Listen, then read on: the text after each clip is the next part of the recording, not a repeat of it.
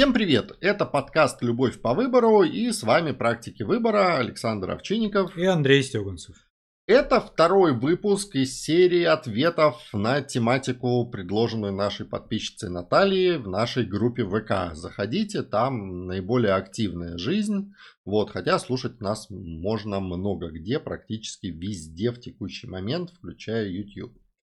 Итак, прошлый раз мы разбирались как смогли с историей про первоначальный обман для успокоения партнера, который потом приводит к выяснению, что ценности, дела, стремления, телеска и прочее не совпадают на самом деле, но один усердно делал вид, а потом перестал делать. Вторая ситуация, которую выносит на обсуждение Наталья, звучит так. Ситуация, когда изменение жизненных приоритетов произошло и возникло нежелание следовать кому-либо пункту договоренности. Что с этим делать, как это выглядит и про что это вообще. Так. Есть у тебя конкретная история? А... Можно не называть имен и фамилии. Да, можно? Можно, да. А у тебя? У меня прям совсем конкретно ну, нету. Давай.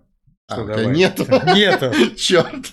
Наталья нас как-то прижала к стене и выяснилось, что наша жизнь была не столь разнообразна. Хотя это много похожих а, друг на друга событий в моей жизни происходило. Не, ну, на самом деле, да, не, я вспомнил, кстати. Ну, давай, начни. А, я вспомнил а, историю, у меня их было несколько, поэтому я такую обобщенную создам. А, она состоит в том, что мы искренне на старте с девушкой мыслили определенный уклад жизни что мы вместе работаем, вместе живем, а, там разбираемся с сексом, квартирами и так далее и тому подобное.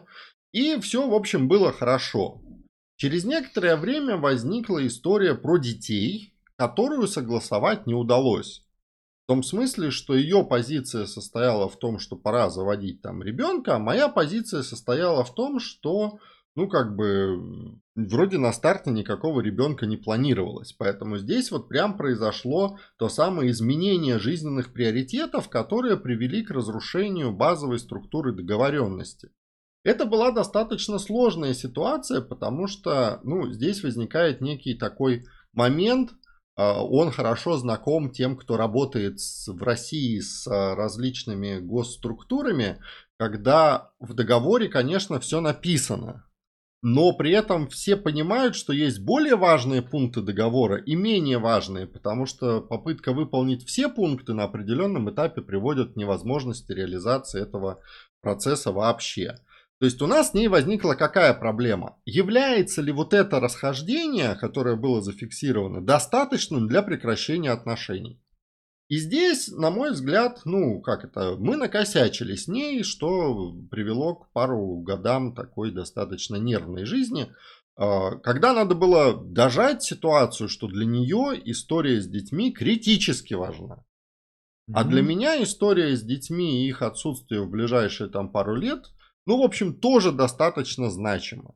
И в этом смысле это ну, фундаментальное расхождение. И несмотря на то, что там мы друг друга уважали, ценили, любили, пятое, десятое, отношения с точки зрения передачи друг другу чего-то явно должны были быть перестроены. Потому что запрос у нее и запрос у меня, они стали разными. И все, и приехали.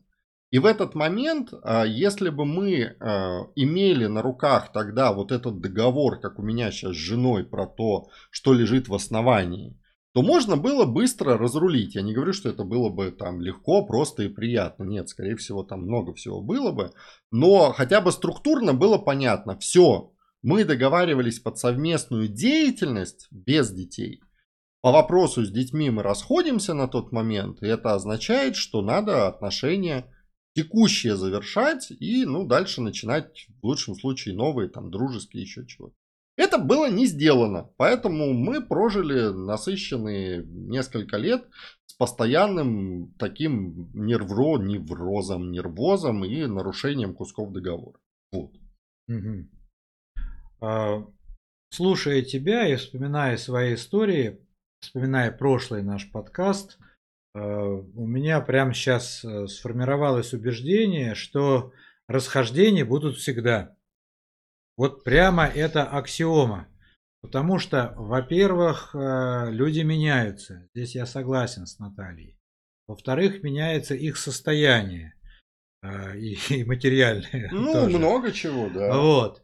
В-третьих, никогда на старте непонятно до конца и не может быть понятно, какой на самом деле человек. Я сам про себя не могу ответить на это. Всегда сюрпризы будут. Поэтому здесь э, можно выделить, где критические расхождения, тут, про которые ты говорил. Вот я вот точно знаю, что в течение двух ближайших дней, э, двух ближайших лет, дней, да, дней да, наверное, сложно, вот, но, наверное, бывает, а, я должна стать матерью, у меня да, должен появиться, да. вот, вот это вот критически важное для человека. А там, не знаю, мужчина говорит, вот я в данном случае говорю. И в течение двух ближайших лет я точно знаю, что я буду два месяца быть в одном городе, там полтора-два, полтора-два в другом. Вот это вот для меня критически важно. И если это не совпадает на старте, то, ну, понятно, не договорились. Не договорились, не подходим и строим какие-то другие отношения. А, поэтому Первый способ вот этих вот э, демпфирования расхождений определить вот что прям критично. И это очень хороший, между прочим, повод э, в себе разобрать. А второе – это согласовать процедуру, ну не знаю, переговоров, сказал бы я, в деловом залоге, что вот когда обнаруживается это расхождение, то мы с этим делаем. Ну, потому что всегда они будут. И это про третий анонсированный тобой выпуск про конфликты. Ну и здесь мы упираемся в, ну, вот, в ключевую, на мой взгляд, особенность, что ли, современной сферы отношений, что там, э, по крайней мере, в моем окружении, в русскоязычном мире, который я вижу, оно, э, ну как это, вот неприлично на старте такое обсуждать. Это указывает на отсутствие любви, на отсутствие там взаимопонимания. То есть э, у меня были отношения, в которых попытка обсудить это заканчивались репликой со стороны девушки. Что ты там хочешь, чтобы мы начали ходить к семейному психологу? Ты хочешь сказать, что у нас все ненормально?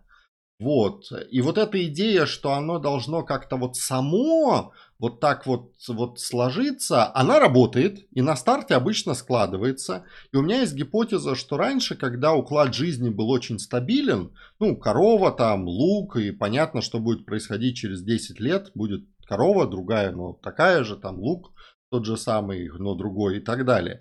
А сейчас, когда вот э, внезапно одному приложи, предложили работу в другом городе, а, девушка поняла, что ей важно стать матерью, или мужчина понял, что ему важно стать отцом э, внезапно. Вот что с этим делать? И отсутствие стартовой разметки о том, ради чего мы, и понимание, что это отношение вокруг чего-то, а не между людьми. Вот это, наверное, сейчас, ну вот в этих кейсах оно наиболее сильно фонит. То есть есть две модели в моем понимании. Первая, мы строим отношения друг с другом, и дальше выкручиваемся как можем, лишь бы остаться вместе. Вторая ситуация, мы строим отношения вокруг чего-то, и если по вопросу, что это такое, мы расходимся, то мы идем искать других людей. И это, ну, болезненная конструкция. Ну, мне кажется, это одна опора, а, но на ней одной, ну, очень трудно устоять. Чтобы на ней устоять, это должно быть прямо такое зацементировано, ну и там, знаете, миссию Мария, Пьер Кюри там или ну, еще что-то такое, да. Вот, поэтому это бывает достаточно редко, поэтому вторая опора сразу повышает устойчивость. И вторая опора это вот это вот какая-то оперативная связь и коррекция, которая ведет либо к внесению изменений, либо к спокойному расставанию. Потому что я вспомнил пример, который Наталья привела. А, не свой, а ее знакомых, что был на старте договор, что будут дети, угу. а молодой человек, ну, условно говоря, передумал. Ну, не то, что передумал, он типа сдвигает это. Ну, он, смотрите, он начинает э, фактически тянуть одеяло на себя, сдвигать в сторону удобства. Причем он делает, как я понимаю, это естественно так, Как будто, ну так вот Ну, типа, давай не сейчас. Ну, да. не сейчас. Он не ставит никакие вопросы, он не, не, не инициирует никакие передоговоренности. Гипотеза, по крайней мере. Да, не передоговоренности. И это типа нормально по-человечески. То есть, если естественно, эмоционально мне расхотелось вести себя в каком-то смысле там по-гадски, это приемлемо. Оставить вопрос остро и говорить, подожди, мы с тобой договорились, и я, в общем-то, под это подписывалась, я отказалась от других отношений, от работы, я ну, планировала. Да, да. готовилась, бросила готовилась, курить там и так то далее. вот так себя вести в отношениях, это почему-то неприлично. Это вот ты как, как стерва себя ведешь. Холодная стерва, по-моему, там была у доктора Хаус, персонаж такой.